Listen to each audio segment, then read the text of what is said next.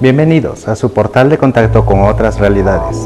Esto es Sendra, un espacio dedicado al entendimiento de aquellos paradigmas que han acompañado al ser humano a través de su historia.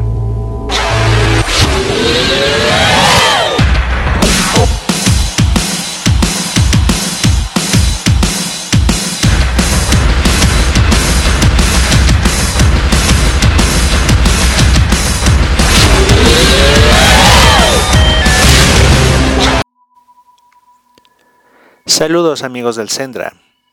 En el programa de hoy les hablaré de dos temas distintos. En la primera parte abordaré el asunto de las denominadas momias de Nazca, que ni son momias ni son de Nazca, aunque de los alrededores de ese lugar fueron descubiertas. Y en la segunda parte, en lo que resta del programa, tocaré muy escuetamente el asunto de la actualidad mundial y cómo el panorama de los hechos afectarán a la humanidad por completo.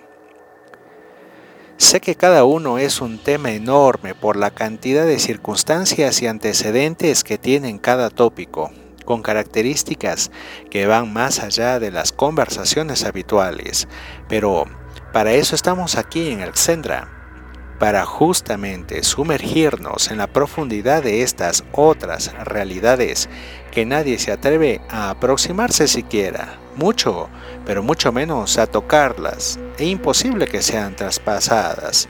Acá, bueno, acá cruzaremos el umbral y nos elevaremos en conciencia sobre este y cualquier paradigma que acompaña al ser humano en su existencia en la Tierra. Bien, Así que vamos por lo primero. Me permiten ser un poco pesado, algo irónico y definitivamente un eh, símil de la idiotez con la que se aborda el tema de las momias de Nazca. Solamente para que desde esa eh, espesa negatividad podamos notar con un criterio más afable al buen razonamiento que nos permita, sí, juzgar mejor y definir mejor los varios aspectos del surgimiento de este tema muy de moda hoy en día en la sociedad mundial. Pues, según la perspectiva con la que abordemos un tema, así iremos esbozando el camino que nuestra mente recorra para dejarnos espiritualmente algo en nuestras vidas. Por ejemplo, si un cavernícola idiota se habría mofado del fuego provocado por un rayo luego de una tormenta que deje un incendio en el bosque, la especie humana no habría sobrevivido a la glaciación, pues alguien sin ningún grado de idiotez tuvo la brillante idea de trasladar algunos troncos ardientes a su caverna para calentarse. Eso es innovación a través de un hallazgo casual que resultó trascendental en la escala del conocimiento humano. Y todo se da de forma natural en su debido momento. Así es como actúa la providencia. Quien de esto aún no se haya dado cuenta, también es parte de ese idiotismo que no deja avanzar espiritualmente y mucho menos en conocimientos objetivos a la especie humana en todo el planeta, pero muy particularmente en América, desde tiempos inmemoriales, llamaron la atención historias, mitos y leyendas de seres que habitaban la soledad del páramo y los recónditos lugares de la selva inexplorada. De hecho, las mismas civilizaciones precolombinas se toparon con vestigios de edificaciones o restos de muros que nunca pudieron explicar de su presencia más que atribuyéndolos a la creación de los dioses. Así sucede con los muros de Ollantaytambo, Aramumuro, Tiwanaku y otras, tantas otras que se escapan a la narrativa cultural de que hayan sido erigidas por los ancestros nativos de estos lugares. Más bien, abundan datos de su ocupación y posterior modificación o resguardo de este legado. No imagino a la ciencia omitiendo las razonables preguntas, ¿Por qué estas culturas no defienden el hecho de que las edificaron? Quizás los científicos omiten esa pregunta porque saben que los antiguos pobladores nunca mintieron. No mienten. Al menos no como en la cotidianidad en la que cualquiera se atribuiría la construcción de una milenaria ciudad, aunque no recuerde ni cómo ni cuándo la hizo. En la tradición oral de los pobladores del altiplano boliviano, aún hay historias, por supuesto deformadas con el tiempo, pero que esencialmente sobreviven al día de hoy y que explican que los dioses venidos de las estrellas, los mismos que crearon al primer Inca en el que el dios creador Viracocha emergió del lago Titicaca y decidió traer orden a la civilización humana, fueron quienes, digámoslo así, cimentaron a estas ciudades. ¿Mm? De hecho, quienes puedan dar un paseo en las balsas de Totora desde la orilla del lago Titicaca hacia las islas, mm, por ejemplo la del Sol, la de la Luna, la Taquile, la mm, eh, Amantani, la, la Uros o la isla Suasi, mientras naveguen con el humilde eh, remero autóctono, eh, de seguro les va a mencionar de la ciudad sumergida dentro de las profundidades del lago. Es algo que se habla normal y cotidianamente allí por los lugareños. Y lo, y lo dicen con honestidad, no sabemos qué es, no sabemos quién la, la hizo, solo atribuyen a dioses milenarios que nunca conocieron. Por supuesto, el humilde aborigen remero no tendrá explicación de eso con claridad, como, como les estoy diciendo. La ciencia tampoco. De hecho, omite oficialmente los datos que señalan claramente construcciones debajo del agua. ¿Por qué le tienen que molestar estas situaciones a la ciencia? ¿Por qué estas no representan una oportunidad para entender mejor al origen del hombre en la Tierra? al menos al de América. Estamos forzados a razonar que la ciencia no es honesta. Al menos sus representantes científicos actuales no son honestos, no en su totalidad, pero sí, eh, al menos en su gran mayoría. No se nota que, eh, que con honestidad eh, aborden un tema lo desglosen públicamente sin manipulación. No, no, no, no se nota esa honestidad en, los estudios. No hay. Son círculos cerrados, cerradísimos, delimitados criterios que simplemente exponen los resultados finales en un libro que seguro les van a gloria de su trayectoria y les galardona y ganan un premio y nadie sabe absolutamente nada más que lo que está allí descrito en el libro muy limitadamente y punto. ¿Por qué? Porque amoldan a esa narrativa, a ensamblarse a la narrativa oficial que defiende una línea de pensamiento una cronología que ellos han puesto o han eh, explicado forzosamente. Se nota que hay un aparente pacto de quienes no permiten la indagación de estos vestigios. Incluso el mismo sistema de radicalización e idiotismo que como un culto han intentado disuadir cualquier emprendimiento privado de exploración del lago Titicaca. Ni siquiera permiten las excavaciones de las capas más profundas de los cimientos de Pumapunku. ¿Por qué? Esto, entre muchas otras particularidades que mm, dejan atónito a cualquiera con una conciencia más abierta al entendimiento y no del todo cerrada la doctrina de la explicación oficial, con limitaciones, con sesgos a las inquietudes. Menciono esto porque personalmente lo comprobé. Es fácil darse cuenta del sistema de cavernas y túneles del lugar em, allí en el Titicaca. Además de las calzadas vetustas, precarias, en, en varios tramos olvidadas, eh, destruidas en otros tramos, pero aún están allí los vestigios de una actividad portuaria, igual que la de cualquier otra metrópoli portuaria, que en algún momento sufrió algo cataclísmico. El asunto es que en toda esa zona hay además vestigios óseos de gente de otras razas, quizás de otras especies, así como se pueden ver en los rostros de la plaza mayor del templo de la Puerta del Sol en Tiwanaku.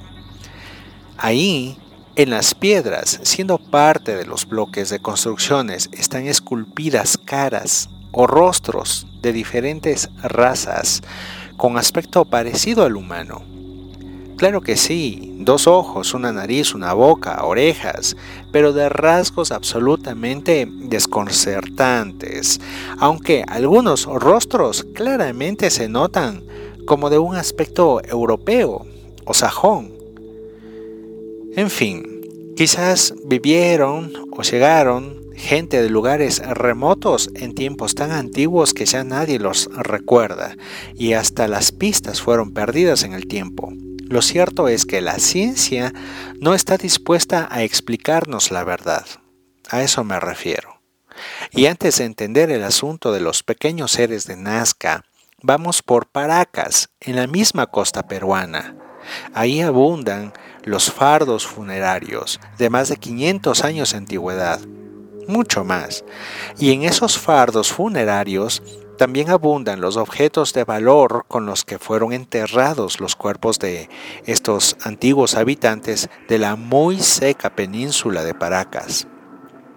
Bien, ahí no solamente hay fardos o huecos en los que están enterrados cuerpos y sus objetos de valor, o quizás ofrendas, eh, o lo que fueron ofrendas que por supuesto a quienes los han encontrado les han de haber resultado atractivas por su valor económico y quizás muchos se los llevaron para los bolsillos de, de esta gente. Como digo, no solamente hay fardos o huecos de estos entierros, hay cavidades o espacios tipo cavernas y aún hay más, cavernas que están conectadas con otras, con túneles y aún hay más que túneles, hay extensos y diferentes mm, dimensiones de estas cavidades eh, tipo mm, túneles o cavernosas que llevan bastante lejos y pocos se han arriesgado a explorarlos, ni siquiera los ambiciosos guaqueros. Pero lo cierto es que existen. Quien quiera comprobarlo, vayan Incluso les puedo facilitar los lugares exactos en los que pueden comenzar a explorar esos huecos, que se hacen túneles y que de pronto se hacen sistemas de cavernas. Y quién sabe qué más puedan encontrar. Todo depende de la convicción con la que se enfrenten al umbral de ese acceso hacia otras realidades, porque eso es lo que son, esos lugares. Estoy seguro que quienes vayan con la convicción de lograr un cambio profundo y trascendental, quienes se adentren en esos huecos saldrían completamente cambiados en su visión de la existencia, tanto personal como planetaria. De seguro. En verdad, enfrentarse a la exploración de eso los transformará para siempre. Se los digo, es algo que a mí me pasó. Pero, como digo, solamente ustedes sabrán cómo abren ese acceso y si aquello eh, les servirá en, en bien o en lo distinto, o para bien o para mal. Bueno, el asunto es que en estos fardos funerarios, los huaqueros, la gente que explota estos, estos lugares o, que vive de estos restos, de lo que encuentra allí. Em, en Paracas esperaron encontrar, claro, mm, cadáveres mm, normales como de los seres humanos, pero no solamente había cadáveres de aspecto humano, normal, por así decirlo, había em, osamentas, cadáveres o restos de, de osamentas con cráneos particularmente alargados, mucho más grandes y pesados de las osamentas de vestigios humanos. Pronto, estos huaqueros tuvieron notoriedad por la cantidad de objetos de valor que empezaron a comerciar en el mercado negro. De entre la cantidad de turistas ha de haber habido, no sé, yo pienso, alguno que le pareció mucho más curioso que a otro el asunto de los objetos encontrados, y en especial que se empiecen a exhibir cráneos alargados, para ofrecerlos a un precio exuberante con la pomposidad de alguna historia inventada sobre ellos. Quizás a alguien le dijeron que son cráneos de extraterrestres, quién sabe, o que vinieron a la zona y los dejaron allí con ofrendas y fueron rescatados por los guaqueros y dispuestos al público.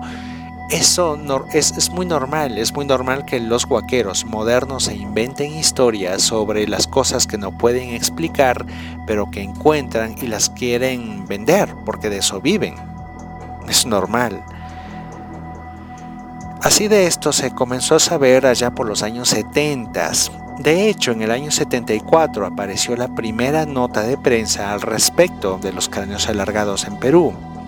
En aquellos momentos, el Perú era un lugar caliente en el contexto del turismo arqueológico, por todo lo que eh, despertaba Machu Picchu, que para entonces había sido completamente ya destapado, limpio y ya estaba en el circuito de los parajes obligados a conocer.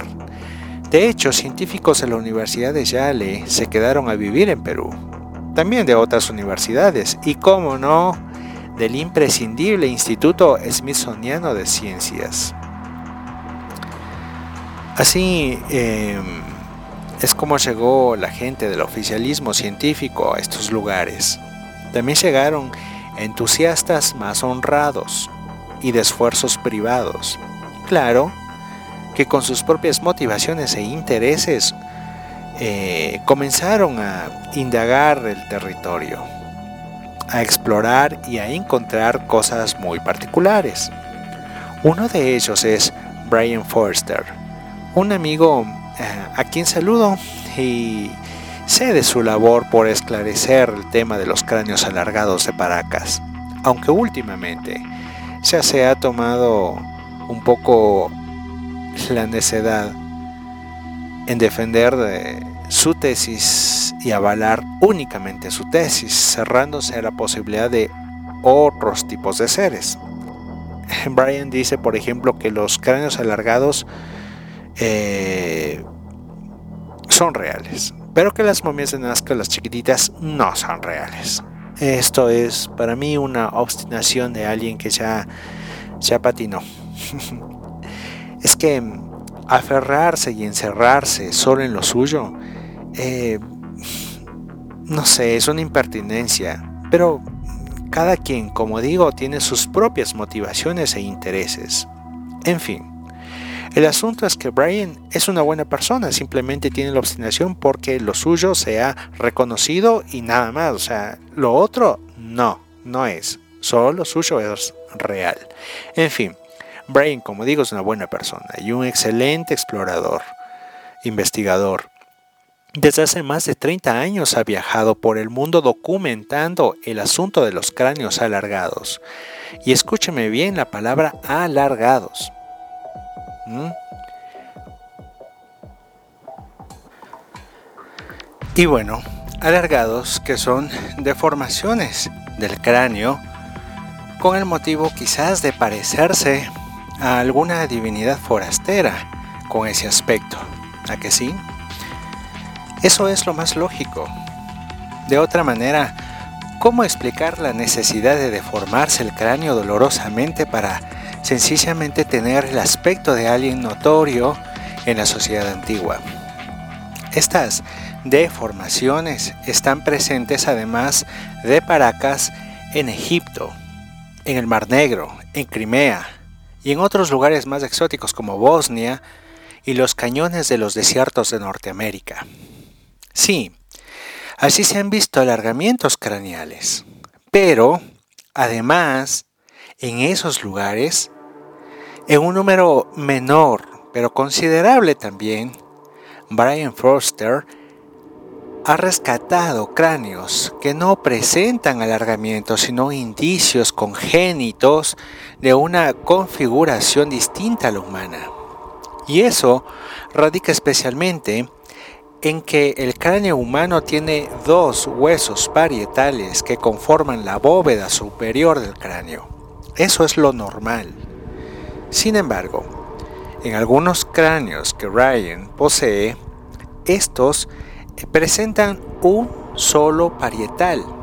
No hay división del hueso, conformando una apariencia de casco del cráneo. Es decir, no eran alargamientos practicados desde la más temprana niñez, sino que esos sujetos nacieron así. Tenían el cráneo largo, no alargado. Escúcheme bien la diferencia. Sus cráneos eran grandes, largos y pesados, a diferencia de los que procuraron alargarlos, que eran más livianos, con dos parietales y de una consistencia más comúnmente humana. Bien, esto es un hecho. Los cráneos, los restos fósiles, esas osamentas, no solamente las tiene Brian. Sí, es quien eh, más se ha destacado en estos estudios particulares no ligados a la oficialidad, pero hay otras personas que también poseen varios restos de este tipo, y no solamente en Perú y en Bolivia, los hay en México y en Estados Unidos, de lo que me consta. ¿A dónde voy con todo esto antes de abordar a los pequeños seres de Nazca? En otros tiempos, vivieron en la tierra junto a los seres humanos, humanos de otras tierras. Escuchemos una canción para volver y explicar mejor esto y hablar ya de las momias que no son momias de Nazca y que tampoco son de Nazca. Escuchemos a Yusundur y su canción eh, Seven Seconds.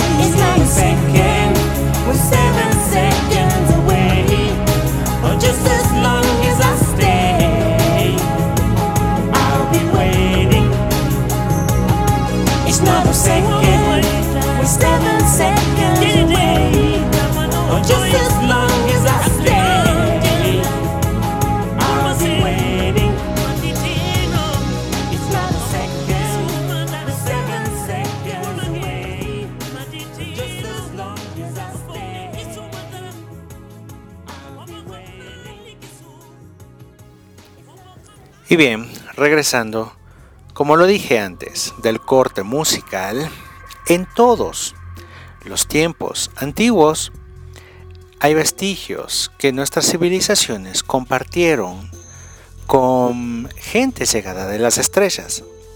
Vivieron en la Tierra, junto a los seres humanos, humanos de otras tierras. Quizás vivieron y compartieron en paz, al menos una época tan pacífica y bella que nadie ha querido recordarla por em, sucesos negativos que no hay puesto que lo negativo es lo único que hace noticia, según lo podemos comprobar en el amarillismo de las emisiones informativas de la televisión cotidiana, ¿verdad que sí? Si habría existido algo horrible, seguramente la trascendencia de esos sucesos habría sobrevivido hasta nuestros días, en la costumbre oral de las culturas prehispánicas. Hay asuntos aislados en la mitología andina, en especial con seres que aparecen en las montañas, que los abordaremos luego. Pero en sí, parece que América era un santuario de la paz, y en donde, como bien lo decía mi gran y recordado maestro Héctor Burgos Stone, América era el mundo fuera del tiempo. En aquella convivencia de seres humanos terrestres y seres humanos de otras tierras, habrían estos seres de cráneos alargados, corpulentos y de pelo rojizo, así como otros seres más bajitos, tal cual los eh. Los chuliachakis, descritos por las culturas más selváticas del Perú, que habrían sido unos seres muy bajitos y con manos y pies como garras de aves. Esta descripción calza perfectamente en cómo se ven las momias de Nazca, Chuliachakis, famosas especialmente desde el año 2017.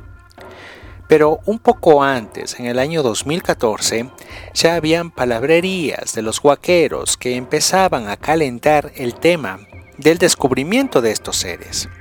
De la misma forma que como sucedió con los de los cráneos alargados y los de los cráneos largos y de restos de cabellos rojizos.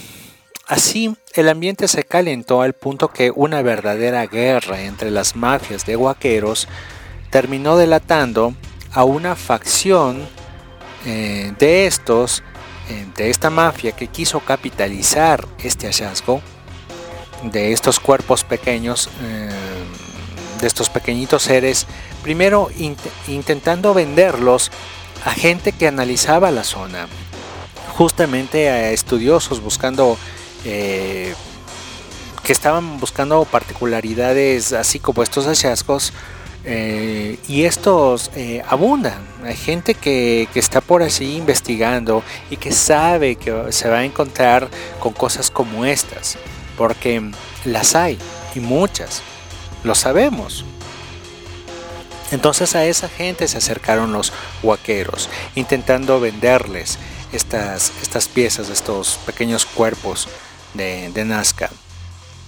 Em, pero allí se encontraron con unos interesados académicos de una universidad de Perú, que no voy a mencionar su nombre ni a los protagonistas del primer antecedente que se tiene del asunto del hallazgo de las momias de Nazca. A ellos se les había presentado la oportunidad de comprar estos cuerpos. Estas personas em, que consideraban a estas momias hasta ese entonces eh, algo eh, muy, muy particular em, en aquel momento y por ser un tema en el que intervendría el asunto económico, claro, era una transacción comercial, el guaquero vendía esos cuerpos, los interesados pagaban dinero.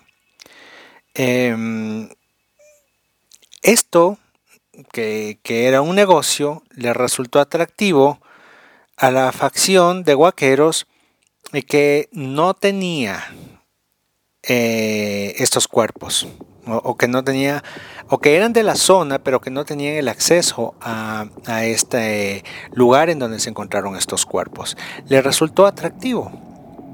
Entonces se les presentó la idea de generar un negocio con esto. Les resultó atractivo a la otra facción de guaqueros que conocían del tema y también entraron en el mercado de ofrecer a estas momias a quienes las, mm, las quieran comprar.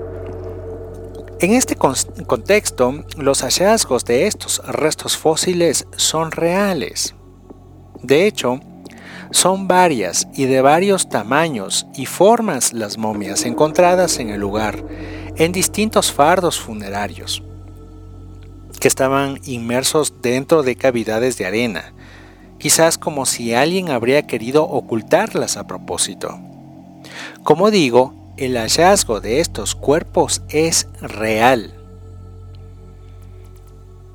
Es tan real que varios grupos están eh, estuvieron y están interesados en hacer negocio de estos seres, de, estos de estas momias, que no son momias, que son vestigios que quedaron eh, disecados de alguna manera, más que momificados. No, no, son momias, sino son cuerpos disecados. Entonces, porque, son, porque es real el, hallazgo de estos cuerpos es que hay gente interesada en comercializarlos. Porque es real que se encontraron esos cuerpos, es que se intentó vender y de hecho se vendieron algunos. Y esa transacción comercial le resultó em, atractiva a la otra facción de guaqueros que no tenía el acceso a ese lugar de los fardos funerarios de donde fueron encontradas estos cuerpos. ¿Sí? ¿Se entiende bien esta parte? Entonces, en esta intención los deshonestos guaqueros no solamente que intentaban robar lo que hallaban, sino también lo que no hallaban. Así que se pusieron a fabricar momias con estructuras óseas de animales unidas eh, con pegamentos y otras argucias, para finalmente darles un acabado de yeso eh, envejecido y avejentarlas, por así decirlo, si cabe el término, en fin, hacer que luzcan muy apetecibles para los coleccionistas de estas extravagantes e inquietantes momias de Nazca. Así es como se hicieron famosas en el mundillo de los estudiosos de la arqueología en Perú estas, estas momias, que está infestada de muchos extranjeros conocedores de esta situación en estas tierras y que, mm, claro, por allí eh, se sabe que han habido hallazgos de otros tipos de cuerpo que mm, o de otros vestigios o de otros tipos de fósiles que han quedado en manos privadas. Y por supuesto nos han privado de conocer la verdad. Pero está bien, de acuerdo, sigamos adelante. Esto es lo que hay, esto es lo que tenemos. Así, tenemos eh, dos grupos de momias. Las momias originales y las copias momias que no son momias, sino que son cuerpos disecados. Como digo, los hechos lo cuentan por sí mismos. Los seres humanos vivimos la ley de los hechos. Las cosas pasan secuencialmente gracias a los pasos que los mismos seres humanos vamos dando en nuestra historia en la Tierra. Nosotros somos los que hacemos esto posible co-creando la realidad según nuestros intereses y nuestra manera de abordar lo que encontramos en este paraíso de la vida. Unos honestos y otros no tanto. De todo hay en la viña, ya saben el resto. Así llegó el chisme de estas momias a la productora Gaia, que es una cadena de televisión dedicada a abordar este tipo de misterios. A su vez, el contacto lo llevó a una suerte de asociación con mi famoso amigo Jaime Maussan. Tanto Gaia como Jaime tuvieron siempre la buena intención de mostrarlo al público en general de una manera honesta. Todo lo que concierne a este hallazgo, y así ha sido hasta ahora. No dudo que así seguirá siendo hasta que se acepte tanto que la Tierra es redonda como el hecho de que en la Tierra convivieron humanos terrestres y de otras tierras. En ese entonces, en el año 2017, la ciencia, al menos la ciencia peruana, ignoró las intenciones de presentar y estudiar estos cuerpos públicamente. Las autoridades peruanas no le prestaron la mínima atención al asunto. En ese entonces, mmm, no las ridiculizaban, simplemente las ignoraban decían que era tan intrascendente que no valía ni la pena siquiera perder el tiempo de mofarse de ello. Pero ahora sí, ahora sí, ahora intenta mofarse, ridiculizar y todo lo demás. ¿Por qué? Sencillamente ¿por qué? Razonemos en eso. ¿Por qué ahora sí, antes no? La ciencia dice que las momias son falsificaciones porque tienen, algunos aspectos que ellos consideran importantes. Primero, características inverosímiles. ¿Y qué querían? Que sean de aspecto más mamífero, más creíble. ¿Qué es creíble para ustedes? ¿Qué, qué es más verosímil para ustedes? Si fuese por eso, entonces los dinosaurios, siendo de aspecto tan inverosímil e impresionantes en tamaño, no deberían existir, y punto.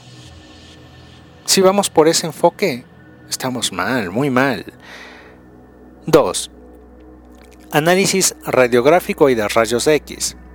Pero se han realizado y arrojan la cruda realidad de que las momias originales no tienen ningún tipo de pegamento en las comisuras de los huesos para unirlos. Pero por supuesto, los análisis hechos a las copias de las momias, que hasta el cansancio se sabe que son falsificaciones hechas con huesos de diversos animales, muestran pegamentos en las comisuras. Si le haces una radiografía a un juguete, obviamente podrás ver que es un juguete. Pero si le haces una radiografía a un cuerpo que alguna vez tuvo vida, vas a ver que lo que se ve en las radiografías son los vestigios, lo que queda del resto de un cuerpo que en alguna vez tuvo vida y que no necesita de pegamento alguno para que sus huesos sigan allí conformando tal cuerpo, tal osamenta. Estos cuerpos que recientemente fueron presentados en la audiencia del Congreso mexicano en este 2023, los cuales demuestran que no son un juguete, ni monigotes o manualidades de falsificadores, sino cuerpos que alguna vez tuvieron vida y se movieron, fueron vistos por todo el mundo. Así están los videos. Eh, se presentó en vivo y en directo, en una transmisión de corrido, desde que entraron al laboratorio hasta que salieron, mm, me parece que cinco o seis horas después. Así estuvo el notario 35 de la Ciudad de México. Así estuvieron eh, varios eh, científicos, eh, doctores, gente que bien usaba aquel equipo, personas decentes, honestas, que oportunamente y de forma profesional se prestaron para demostrar en una transmisión de corrido que las radiografías que se estaban haciendo así demostraban que eran cuerpos que en algún momento tuvieron vida, que estaban animados, que podían moverse, no que eran juguetes ni monigotes. ¿Sí?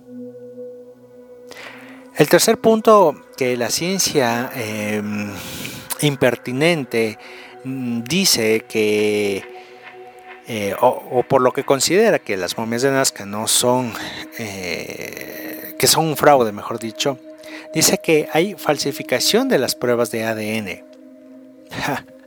de la misma forma que las radiografías, si le haces un análisis de ADN a un juguete, se verá que es un juguete. ¿Se quiere entender esto? ¿O no se quiere entender esto? Si se quiere entender, es preciso revisar los análisis de las diversas secuencias logradas en los estudios hasta el momento de los cuerpos que sí son originales, es decir, de las muestras tomadas de los cuerpos que se llevaron y presentaron en el Congreso mexicano en este 2023. De ellos, de esos cuerpos, analicemos el ADN, no de los cuerpos que son claros monigotes que están en Perú y que son falsificaciones y que ya eh, hablamos, comentamos, analizamos los antecedentes, las circunstancias, todo aquello desde el 2017 y años atrás que envolvió a la mafia de guaqueros. Bueno, luego aducen a la, ausencia del contexto arqueológico en, en cuanto al descubrimiento, pero con cinismo esto, es parte de la falta de buena documentación de la verdad y los intentos por omitir los hallazgos sorprendentes en los vestigios oficiales. ¿Por qué no se relacionan a estos cuerpos con los innumerables datos históricos obtenidos por los relatos de la mitología andina? ¿Por qué no quieren? Porque no les interesa perder su narrativa falsaria sobre el origen del hombre tanto en América como en el mundo.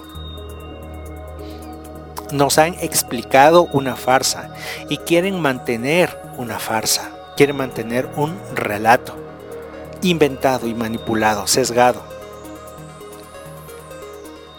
5. La evidencia de falsificación de las momias. Por supuesto, se sabe que las están fabricando de manera artesanal. Hay hasta pasteles vendiéndose en internet con el aspecto de las momias de Nazca. ¿Acaso los niños no juegan con dinosaurios de plástico y caucho hoy en día? Y no, no queremos que se hagan estudios de los juguetes de plástico de dinosaurios de la marca Jurassic Park. Queremos que se hagan análisis a los cuerpos que son los originales y que se han presentado en la audiencia, no a otros cuerpos. Sexto punto, por los que consideran que las momias de Nazca son un fraude. Dicen que la apariencia um, no es coherente con las prácticas funerarias reales, la, apariencia de cómo fueron encontrados. A ver, obviamente si no eran humanos terrestres, tenían una manera distinta de efectuar la trascendencia del cuerpo, o lo que nosotros conocemos comúnmente como la muerte.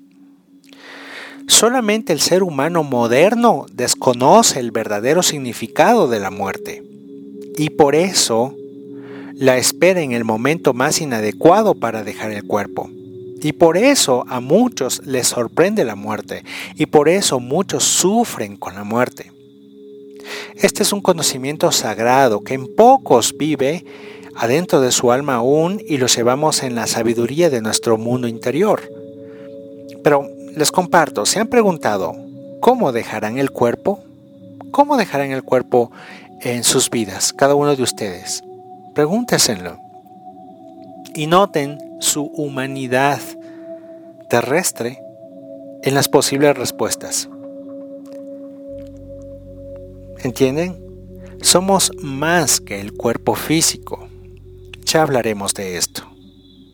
Pero respecto a las posiciones y a las formas en las que estas momias fueron halladas, es que ellos en un momento determinado supieron esperar la muerte. Y porque supieron esperar la muerte, se quedaron allí en plena quietud y paz, cosa que pocos de nosotros, los humanos modernos, en algún momento tendremos para esperar nuestra muerte. O, mejor dicho, nuestra trascendencia del cuerpo. Dejar al cuerpo material físico aquí en el plano terrestre, en esta dimensión, y ascender de ascensión, de elevarnos, de irnos, de irnos con el cuerpo no físico, hacia el plano no físico. Porque ellos sabían, porque ellos conocían eso, es que em, encontramos esos cuerpos en esas posiciones en las que se han encontrado. Obviamente, no eran humanos terrestres. 7. Historial historial de sensacionalismo y explotación. Ah, historial. A ver, por supuesto, si las mismas autoridades no le dan el carácter pertinente de seriedad y solemnidad a estos hallazgos, ¿qué podemos esperar de los guaqueros que han encontrado un método de vida profanando tumbas y fardos funerarios? Pero por favor, son autoridades. ¿Quién tiene que datar el historial de estos hallazgos? Ustedes con responsabilidad y se dio a conocer en su debido momento, en donde quizás habría sido eh, óptimo eh, parar el asunto de los guaqueros y eh, comenzar a datar de forma seria y estudiar aquellas, aquellos hallazgos. Si la culpa no es de quien ahora las presenta, sino de quienes no las presentó en su debido momento con la responsabilidad adecuada. De ustedes es la culpa autoridades peruanas. En fin, hagamos un pequeño corte musical para retomar con menos iras y hablar respecto a este tema de las momias de Nazca. Escuchemos a Sean Mellencamp y su canción Human Wheels.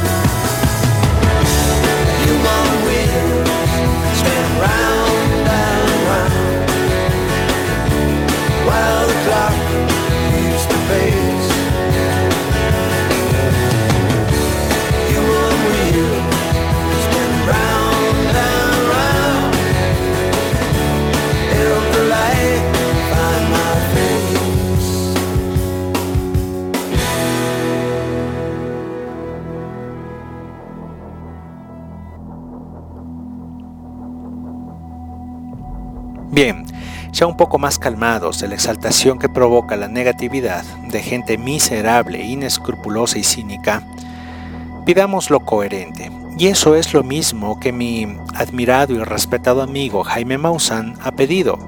Uno, que se documente con pulcritud el hallazgo. Dos, que se alejen las controversias y escándalos y se concentren los esfuerzos en los estudios de rigor científico expuestos al público en general sin ningún tipo de reservas ni manipulaciones de los cuerpos presentados en el Congreso mexicano en este 2023, no de otros cuerpos. 3. Que se haga una investigación independiente, rigurosa y honesta a partir de la toma de muestras de estos cuerpos, no de otros cuerpos. 4. Que se denuncie y se termine con el tráfico ilegal de restos humanos, algo que ha azotado por siempre, en especial nuestra región de Latinoamérica, lo que no nos ha permitido conocer, ni datar, ni documentar bien, ni con ninguna rigurosidad realmente nuestro pasado, nuestro glorioso pasado, tanto en América como en este planeta. Y quinto, que se expongan los resultados para todo el mundo. En resumen, lo que se pide es lo lógico, lo justo, lo pertinente, lo que un ser humano decente pediría. Sí, me consta. Jaime es un tipo muy decente, muy decente. De sus hijos igual. Tengo el gusto de conocer a Dayana. Personas eh, buenas, de corazón.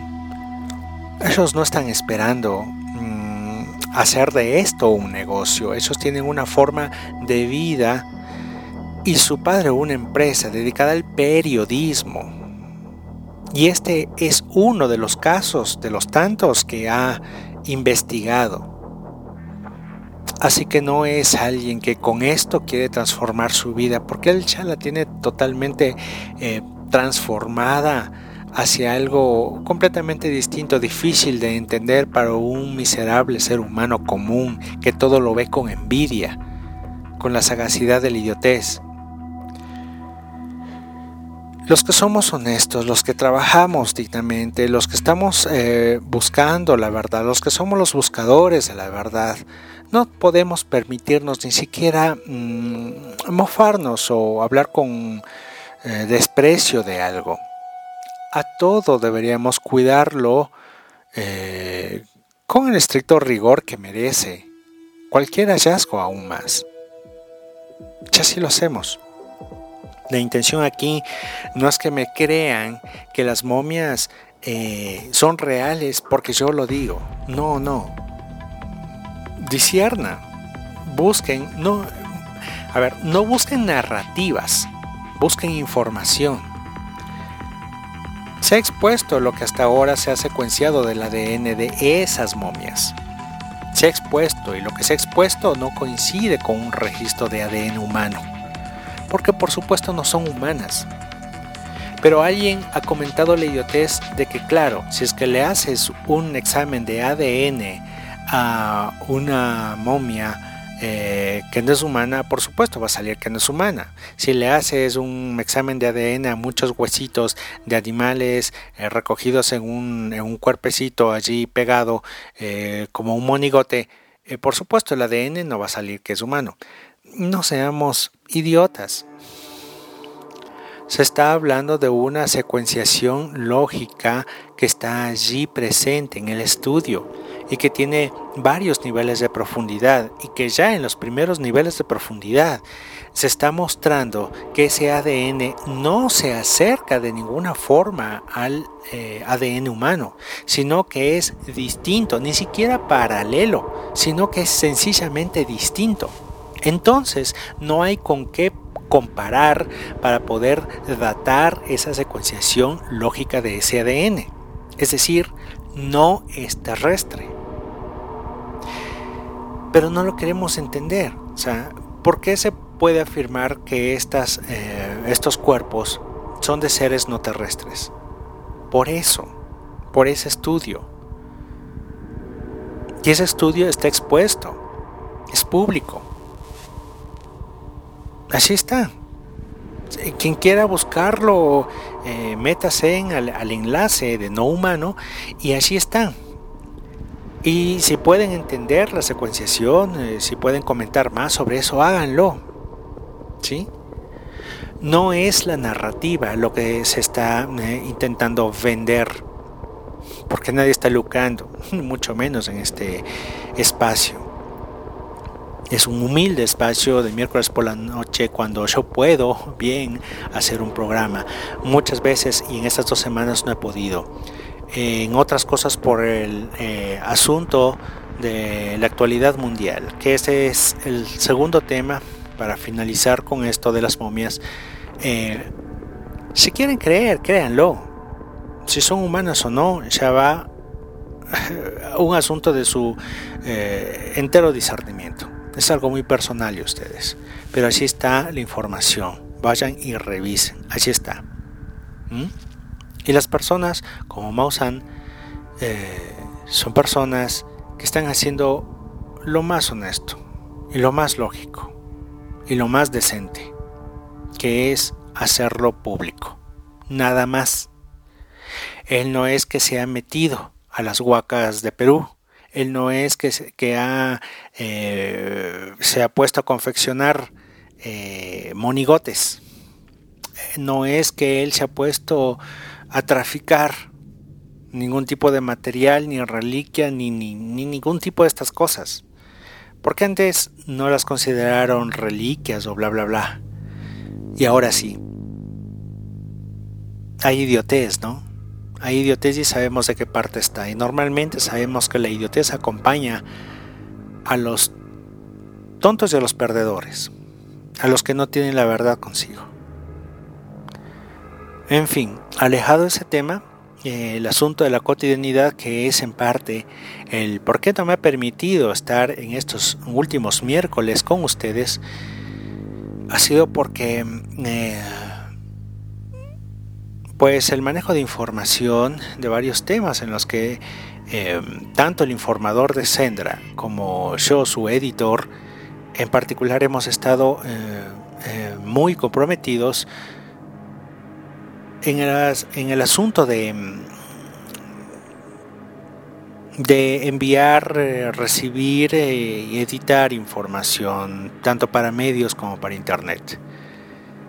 El asunto de la geopolítica mundial está muy complicado. Todos lo sabemos, es muy difícil y el panorama es sombrío. Y esto va a transformar el futuro de la humanidad, pero según lo que nosotros vayamos eligiendo. Después de discernir cada cosa y tenemos que hacerlo pero muy muy rápido muy rápido. Tenemos que estar muy muy listos y muy abiertos para asimilar de buena manera tanto todas las mentiras que nos están pasando en imágenes en todos los medios del mundo, como lo que nos está diciendo, porque hay cosas que están sucediendo detrás de todas esas imágenes que nos están lanzando al mundo. Si nos damos cuenta, el poder global está transformándose. está cambiando de manos. Entonces podemos ver las reacciones de quienes no quieren perder ese poder. Yo no puedo comentarles de qué lado de la historia estoy, de qué lado de la orilla estoy, de qué bandera estoy, a favor o en contra. Yo estoy a favor de la verdad y la verdad se, se esconde o la están escondiendo para que pocos la encuentren. Porque esa es la fórmula, esa es la clave. Aunque muchos son los llamados, pocos son los elegidos elegidos que han podido discernir la verdad de los sucesos y que, llegado el momento de la gran eh, transformación, que puede ser tomada también como tribulación, allí habrán dos procesos, uno de redención y otro de ascensión. Ascensión para quienes hayan digerido bien la información de todo esto y se lleven a lo espiritual para crecer en espíritu y otros de redención, quienes su mente negativa no ha podido consolidarse dentro de la evolución espiritual y se han aislado, por lo tanto se han aislado, se hayan aislado de la evolución como especie. Esos se quedarán en un en un lugar que pues descrito está en las Sagradas Escrituras. Quienes quieren o pueden explorarlas, la verdad es que allí hay muchas claves. Entonces, lo que está sucediendo es ya eh, momentos mm, finales apocalípticos en la conversión del planeta de un estado muy esperado, de un tiempo esperado, hacia un medio tiempo también esperado. Ya estamos en ese punto. Em, mi único consejo, busquen la verdad, sepan distinguirla, desmenúcenla de la manipulación, porque también se esconde en pedacitos por allí. Y se esconde porque así tenía que ser. Sean ustedes el filtro particular de la verdad en cada uno de sus espíritus. Sin nada más por el momento, seguro en otros programas eh, Quizás la próxima semana abordaré con un poco más de objetividad el asunto geopolítico, según como se me permite y también según como el informador de Sendra me suministre la información que se pueda abrir al público y de seguro se les comentaré a través de Sendra, su portal hacia otras realidades. Un saludo grande a todos ustedes, eh, a la audiencia de Estudio 593 Radio a Mundo Holístico y pues a todos. Un abrazo infinito. Rorca.